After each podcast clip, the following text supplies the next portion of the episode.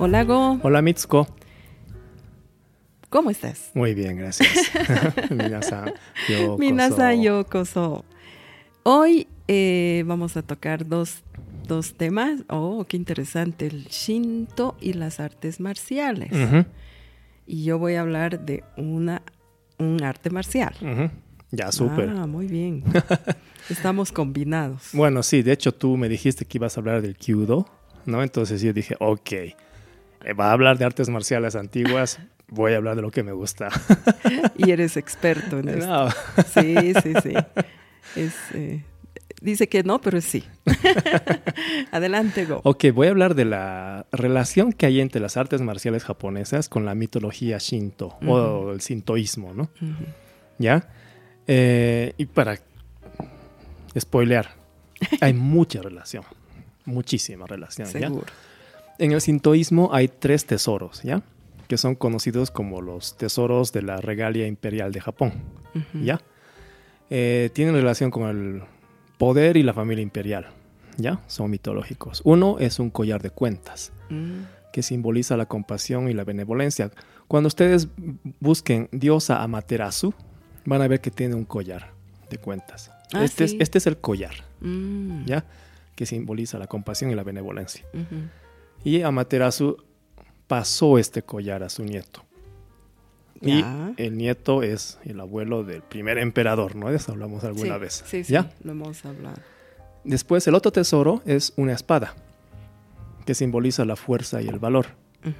Y muchos amantes del budo estarán pensando, ah, este se vincula a las artes marciales. Pues no, esta no es. Es muy interesante, ¿ya? Y eh, el otro tesoro, hemos hablado de tres, ¿no? El tercero es un espejo de metal, Mm. eh, Yata no Ka- Kagami. Yata no Kagami eh, simboliza la verdad y la sabiduría, Ah. ¿ya? Otro día hablamos del collar, cómo se usa el espejo para traer a la diosa Materasu fuera de una cueva, eso veremos otro día. Pero con las artes marciales tiene que ver el espejo. Ah, ¿Ya? El espejo. el espejo. El espejo. ¿Ya? Cuando uno practica artes marciales japonesas y está en un nivel avanzado, no en la parte de la técnica básica ni en combate, sino en más avanzado, siempre va a escuchar dos palabras: espíritu y el verbo pulir. Mm. ¿Ya? Hay que pulir el espíritu. Eh, uno tiene que pulir la técnica, es decir, mejora la técnica y también tiene que pulir el espíritu. ¿Ya? Sí. Eh, ¿Qué es pulir? Es quitar aristas, quitar imperfecciones para que algo quede como un espejo. Mm. ¿Ya? En la mitología japonesa, cuando Ninigi no Mi- Mikoto, que es eh, el nieto ¿no? de Amaterasu, eh, fue enviado a la tierra para pacificarla, la diosa Amaterasu le pasa estos tres tesoros. ¿Ya? Y cuando le está entregando el espejo, le dice, cuando veas el espejo, piensa que el espejo soy yo y trata al espejo como si fuera yo. Mm. Ese es el mensaje. Ya. ¿Ya? Entonces, ¿qué quiere decir esto? Ya no es adorar al espejo como si fuera un dios, ponerle un altar y, y adorarlo, sino usarlo. ¿Y qué haces cuando tú te ves en un espejo? Te ves a ti mismo. Ujú. Ok, un rato, a ver, veamos un poco más filosóficamente. Verse a uno mismo, y cuando la diosa te dice, cuando veas el espejo, piensa que soy yo. Y cuando tú te ves en el espejo, te ves a ti, Ujú. pero te dice, velo como si fuera yo. Ujú. ¿Qué quiere decir? ¿Que debemos nosotros buscar eh, convertirnos en un dios? Mm. Difícil, ¿no? No. Pero recordemos la simbología del espejo. Uno se ve a sí mismo y el espejo simboliza verdad y sabiduría. Ah. Es el simbolismo del espejo. ¿Ya? Entonces tienes el, el collar que eh, significa eh, ¿cómo es? Compasión. Compasión, ¿no ve? El- la espada que es fuerza, valor y el espejo que es verdad o sabiduría. Mm. ¿Ya? Entonces eh, es lo que tienes que buscar. ¿Ya? Ya. Entonces, a ver, eh, eso sería una relación con el sintoísmo, pero va más allá. En la prefectura de Ibaraki, en Kashima, hay un santuario ya sintoísta. Este es el santuario de Kashima Jingu. Y este santuario está dedicado a una deidad, que es eh, Ta- Takemikazuchi no Okami. ¿ya? El primer kanji Take se lee Bu, de Budo, Ah. de artes marciales. ¿ya? Esta es la deidad de las artes marciales. Mm, Es la patrona de las artes marciales. ¿Por qué? ¿Ya? Entonces, a ver, veamos. ¿Cómo, cómo surge este dios eh, Takemika Kazuchi? ¿Ya? Que también es conocido como el dios del trueno, uno de los dioses de la espada.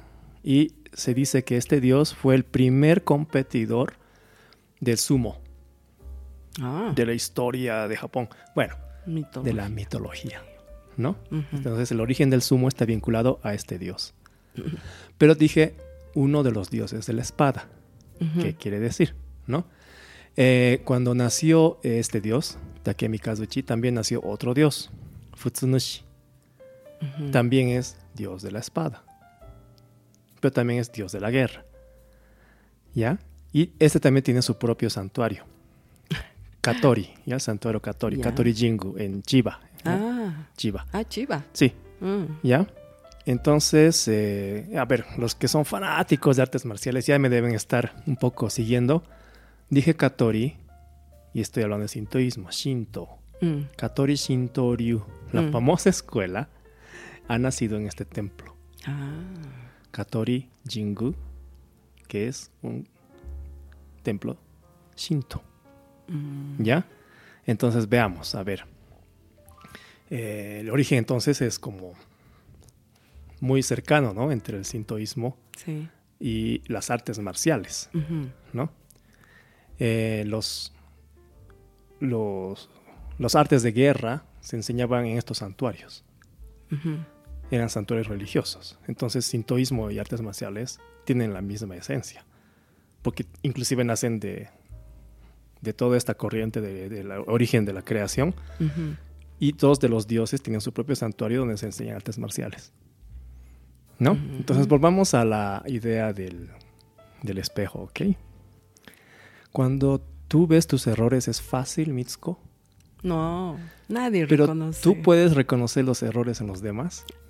Es más fácil. Es más fácil. Es más fácil ver los errores de los demás, pero no en los de uno mismo. Es más fácil ver las debilidades en los demás, pero es muy difícil identificarlas en uno mismo. Sí. Hace mucho hablamos del Hyakusokuden, que eran esta especie de poemas que se entrelazaban en una respuesta y una pregunta. Y hay una que dice Kokoro koso tekitomoite surimigake. ¿No? Es, está, hasta aquí es eh, especialmente el espíritu, púlelo como si se tratara del enemigo.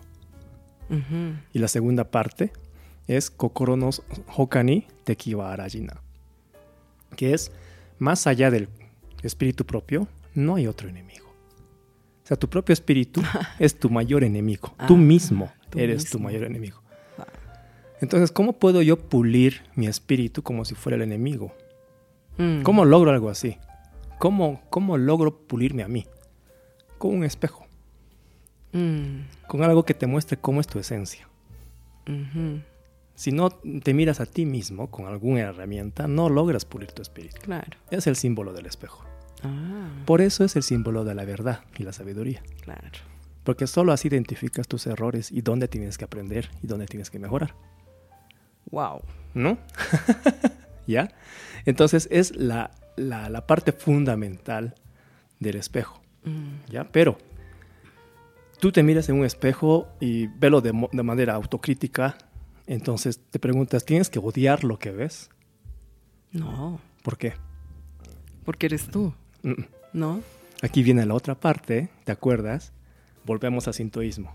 Que la diosa Materasu te dijo, Ah. cuando veas este espejo, piensa que soy, Soy yo. yo. Ah. No puedes odiar. Ah.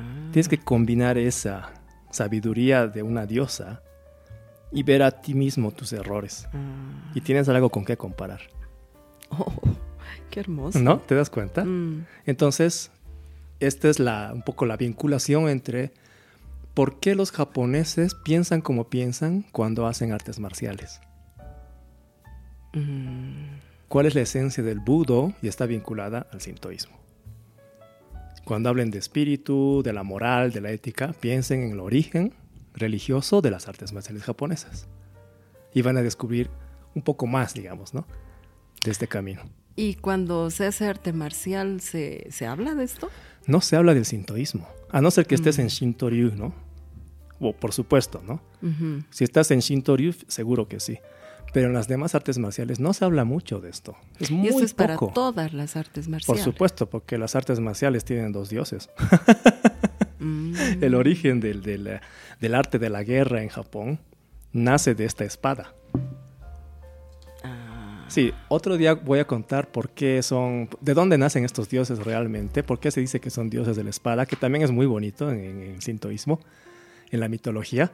Pero hoy quédense con esto, ¿no? Hay dioses de la espada, hay dioses de la guerra, o es el dios del sumo, ¿no? Imagínate, no solamente estamos hablando de espadas, mm, sino de la lucha tradicional sumo, ¿no? mm. Y de hecho, en, en- el santuario de, de donde se hace Shinto, de. Katori, se enseñó muchísimas artes marciales, no solamente de espadas, no solamente kyudo, muchísimas.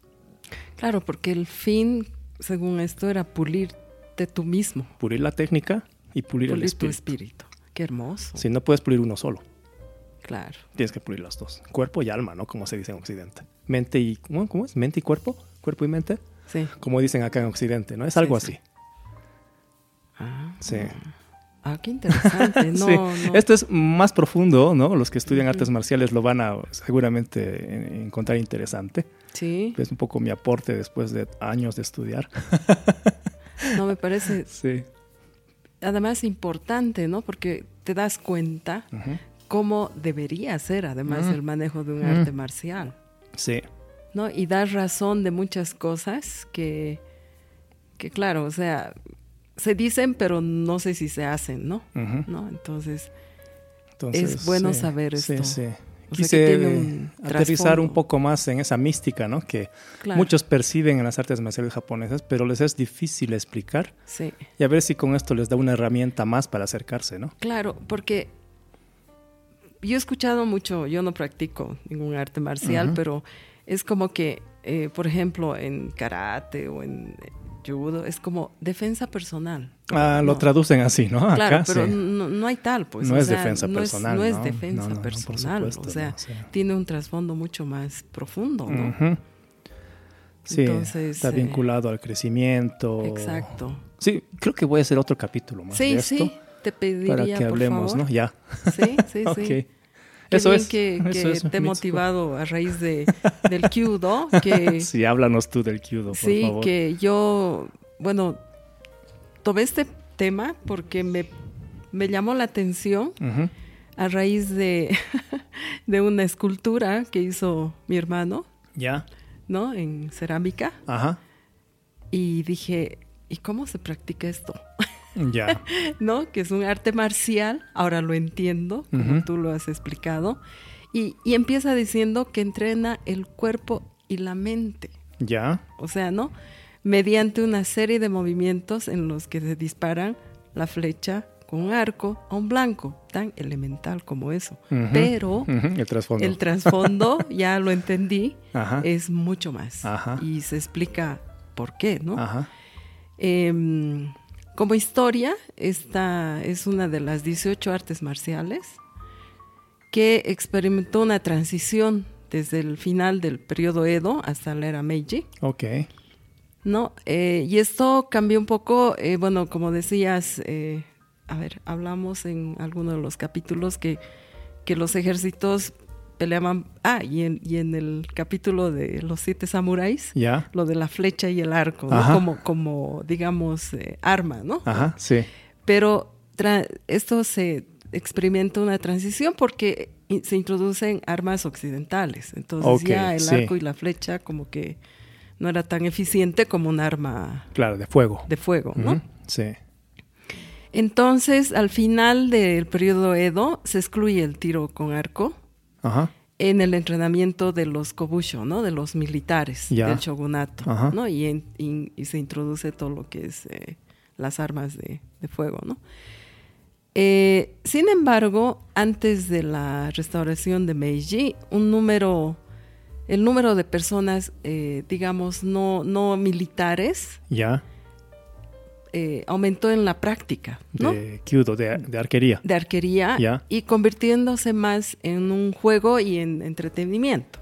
O sea, ya no como arma militar, sino que ya más en este Mm, sentido, sí, ¿no? para que la gente entienda, eh, el inicio de Edo, ¿no? En 1600, desde la batalla de Sekigahara, era una batalla, no, la- no piensen de, de samuráis con arcos y flechas. No. Había armas de fuego Sí, y la era Edo se caracteriza por 200 años de paz prácticamente, sí. ¿no? O sí, sea, sí, una, sí. una mujer sola podía viajar de pueblo en pueblo por tierra y no le pasaba nada. No le pasaba era, una, era un momento así, Japón, De paz. ¿no? De paz. Entonces, por eso lo que dice Mitsuko, ¿no? Que gente no militar empezó a incursionar en el kyudo como arte. ¿no? Así como camino, digamos, civil, Sí, ¿sí? Sí, exactamente. antes de Meiji, ¿no? Que Meiji volvió a ser un poco más militarista, ¿no? Exacto. Y ahí voy eh, eh, a, periodo- a mediados del periodo Meiji. Eh, se inicia una etapa que tal vez sería interesante en otro podcast, la educación primaria, Ya. ¿no? Se introduce, dirán, pero ya ha debido haber, no, pero es que aquí se vuelve formal, ¿no? Sí. Y eh, entonces se empieza eh, un riguroso sistema de reclutamiento y las victorias que, te- que tuvo en el periodo Me- Meiji con las guerras chino-japonesa y otras, japone- y otras Dentro guerras, del, del ¿no? país mismo, sí. nuevamente empieza a cobrar impulso una renovada apreciación de las artes marciales. Ya. ¿Ya? Eh, en otro momento, la Dainippon Butokukai se propuso unificar los katas, ¿no? Que son los... A ver, tú vas a poder ayudarme en decir qué es un kata de cada arte marcial. Ya. Ah, cada, cada escuela de, de Kenjutsu, Jujutsu, ¿no? De las, de las artes marciales, digamos, de, varios estilos, Ujú. Tienen unas formas que hay que repetirlas y repetirlas y repetirlas para esto de pulir la técnica, etcétera, ¿no? Ujú. Tienen nombres, tienen números y van en secuencia aprendiendo cada vez con más dificultad.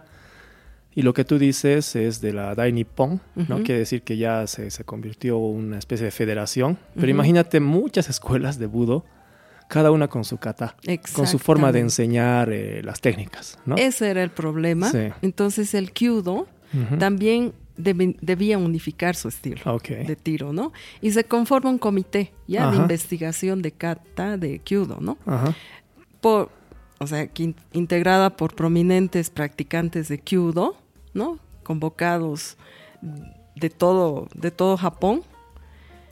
Eh, y este comité estaba presidido por el director del departamento de kyudo de la Dai Nippon, ¿no? Ajá.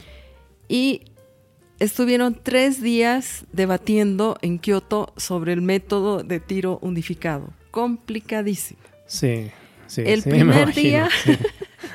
yo creo que ha debido ser en todas las artes marciales. De hecho, así, sí. ¿no? eh, uf, es que igual pasa en Yaido, por ejemplo. Imagínate, cientos de años de escuelas de esgrima, cada una con sus katas.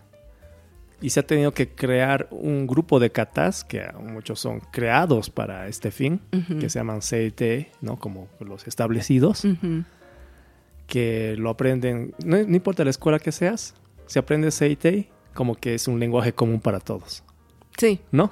sí, sí, Sí. sí. ¿Ya? Y digamos algo de esto Ujú.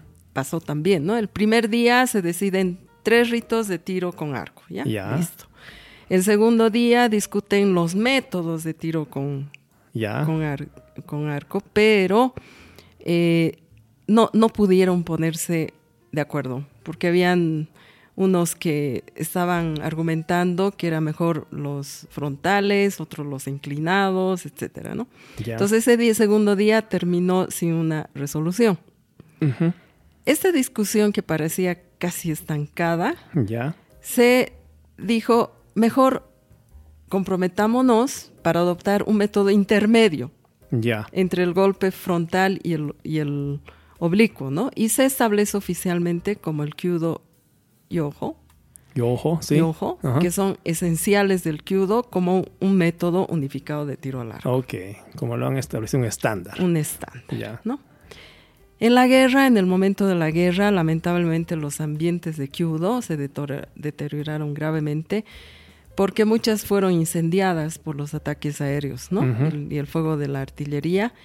Y las que quedaron se utilizaron para fines distintos al Kyudo, obviamente. Estaban en guerra, claro. Sí, como almacenamiento, alojamiento, ¿no?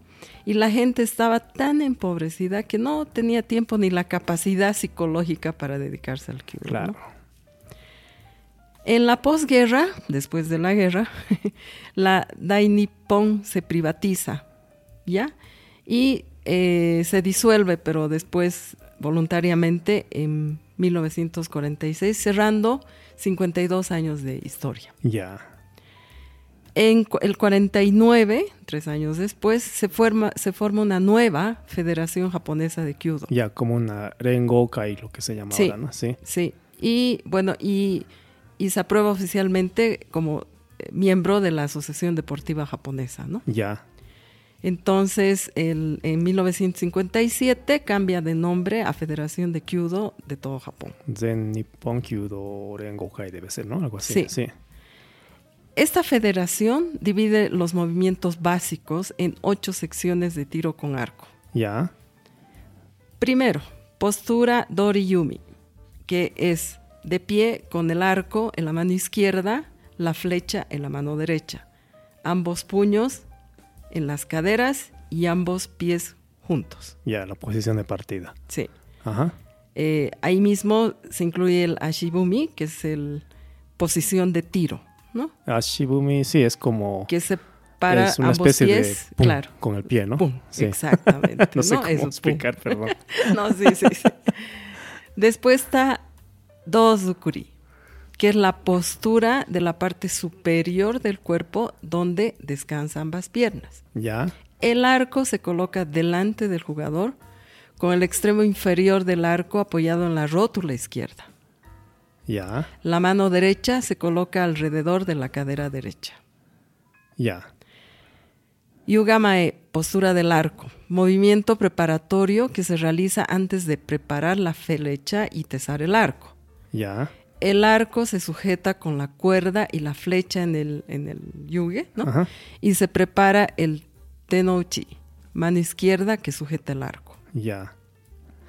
Ah, no los describiste, pero ¿lo vas a hacer? ¿El, el tamaño de ese arco? Porque es Sí, un sí, sí, arcazo, ¿no? Sí, sí, sí, lo voy a describir luego. Ok. Uchiokoshi, la acción de levantar ambos puños hacia arriba sujetando el arco y la flecha antes de tesar el arco. Ya. O sea, cada paso realmente Sí, es. es- es, es muy, muy marcado, Ajá. ¿no? Hiki o despertar, empujar el arco y tirando de la cuerda hacia atrás mientras se abren ambos puños a izquierda y derecha. Sí, eso es como intenten abrir un arco. Eh, si hacen con un solo brazo, no va. Si lo empujan hacia adelante el arco manteniendo la, la mano de la flecha atrás, tampoco. Sí. Tienen que hacer como un movimiento simultáneo, Simultáneo. para que esa, ese arcazo que hay se abra. Kai o encuentro, Ajá. la flecha apunta al blanco. ya. La flecha debe colocarse ligeramente en la mejilla derecha, fijación bucal, ¿no?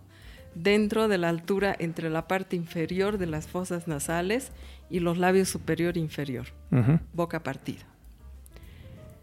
Hareki o separación, la acción de soltar la flecha. Ya.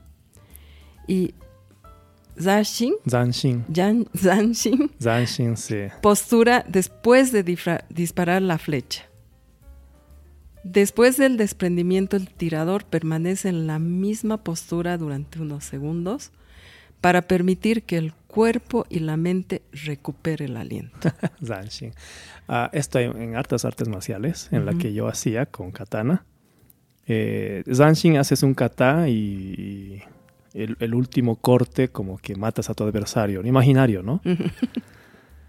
y eh, cae tu adversario, tu mirada baja hacia el piso como si estuviera cayendo de verdad y empieza el Zanshin, que es como lo que queda del espíritu significa, lo que queda del, del, del ímpetu. Ajá. Entonces ya no puedes estar con un espíritu de batalla, Mm, sino al revés, Claro. de sose- de, para sosegar tu espíritu. sí. Así empieza el Zanshin. Es el momento en que termina la batalla, terminas de lanzar el arco, la flecha, Y y empieza el Zanshin, que es como ese momento en que vuelves a ti, a la armonía ¿no? interna. Es, es muy bonito. es, ¿no? lindo, lindo. Sí, me encanta ¿no? hablar de artes marciales, porque tiene estas cosas que son tan, tan ocultas para la gente que lo ve de afuera. Sí, Sí, claro. muy bonito. No es solo lanzar la flecha. Claro, y le dio en el blanco, Y le di en el blanco. qué no, bueno que no hay eres, tal. Sí, ¿no? tal, ¿no? Eh, a ver, el- la longitud del arco, ¿ya? Es de promedio 221 centímetros. O sea, es 2 metros 21 centímetros. Para que la gente entienda, es un basquetbolista altísimo, ¿no? Ya. Sí. Originalmente estaba hecho de bambú y madera, ¿no? Hoy en Ajá. día hay, hay de, de fibra de vidrio, ¿no? Fibra de carbono, ya Y más. también sigue habiendo de bambú. Y, oh, por supuesto. La Sí. flecha, bueno, originalmente y también sigue habiendo de bambú, Ajá. pero ahora hay de también de aluminio o, o fibra de carbono, ¿no? Ya, sí. Tiene una punta y atrás tiene tres plumitas. Ajá. Eso es lo clásico. El yugake, que es el guante de piel de ciervo, ¿no? Ajá. Que se lleva en la mano derecha para atesar el arco, porque si no te Sí. puede cortar, ¿no? Ajá. Las cuerdas son de cáñamo, de fibras sintéticas ahora, ¿no? Sí. Que se refuerza con un revestimiento, kusune, que es una sustancia elaborada de resina hervida de pino con aceite. De pino, allá. Los blancos, eh, bueno, hay cercano y lejano. Eh, la cercana es eh, una distancia de 28 metros, más o menos. Ya. Y el blanco tiene un diámetro de un shaku y dos sun, que Y- son Y shakunism. sí, Sí, es las Tren- medidas de... ah, de antes, ¿no? es que cuando uno habla de katanas y te preguntan de qué tamaño es, tienes que responder en cuántos shakus, cuántos Ah, son. Sí. ya. Aquí esta medida es más o menos 36 centímetros. Ya. Y la distancia larga de tiro es de 60 metros. Ya largo, ¿no? Sí. Ya. La vestimenta, Ujú, kyudogi. La, la parte de arriba o la túnica superior es blanca, Ya. ya, con mangas tubulares, porque si no se te engancha, pues. Ajá. Ya. ¿no? y el hakama, o, o- o que la parte baja es como un pantalón, ¿no? Pantalón falda, no sé. sí, pantalón falda, es negro o azul marino. Siempre oscuro, ¿no? Sí. Y Ya. los tabis, que son las medias, tienen que ser Ah, blancos. elegante. Súper Muy elegante. El sistema de puntuación también me, me llamó la atención.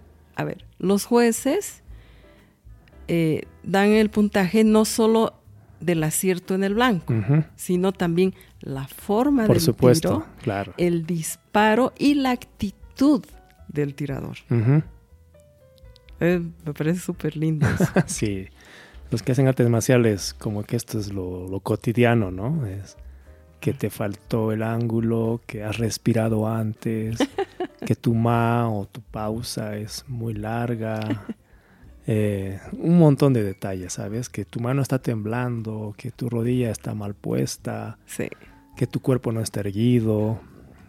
Si no, sería lanzar claro, y el que tiene mejor puntería gana. exactamente. Pero esto es un arte, Esto es un arte. Ahí vamos. ¿no? Y la clasificación de grados, bueno, es Dan también. Y Ya. el más alto es el noveno Dan, ¿no? Ya. Que ahí es, el noveno es la persona que domina la verdadera esencia de la De arquería. hecho, japonesa. seguramente es el, el- el maestro, ¿no? De- que, que tiene toda la... Eh, yo creo que institución deben ser muy pies. pocos, ¿ah? No, en, en cualquier arte marcial japonesa, llegar a noveno dan es el que está encabezando la institución, ¿no? Exacto, Sí. la escuela. Mm. Mm. Los que no hacen artes marciales, no sé si lo van a tener tan claro como los que hacen, pero una persona de quinto, sexto, séptimo dan, eh, se nota primero la diferencia técnica, por supuesto.